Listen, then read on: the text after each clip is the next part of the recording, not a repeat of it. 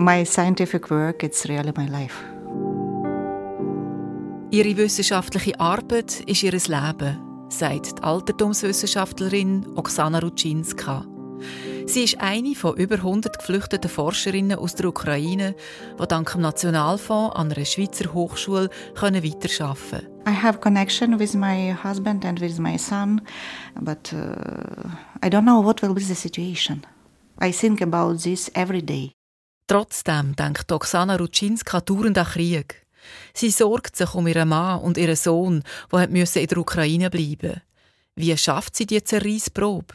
Wie soll es einem gelingen, in einem fremden Land anzukommen, wenn die Lage daheim immer schlimmer wird? Everything is almost the same like it was in April or even worse, but being busy really helps.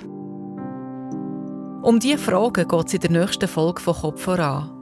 Wir erzählen die Geschichten von drei ukrainischen Frauen, die sich in der Schweiz in die Wissenschaft geflüchtet haben. Zu hören am 3. Februar in der SRF Play App oder überall, wo es Podcasts gibt.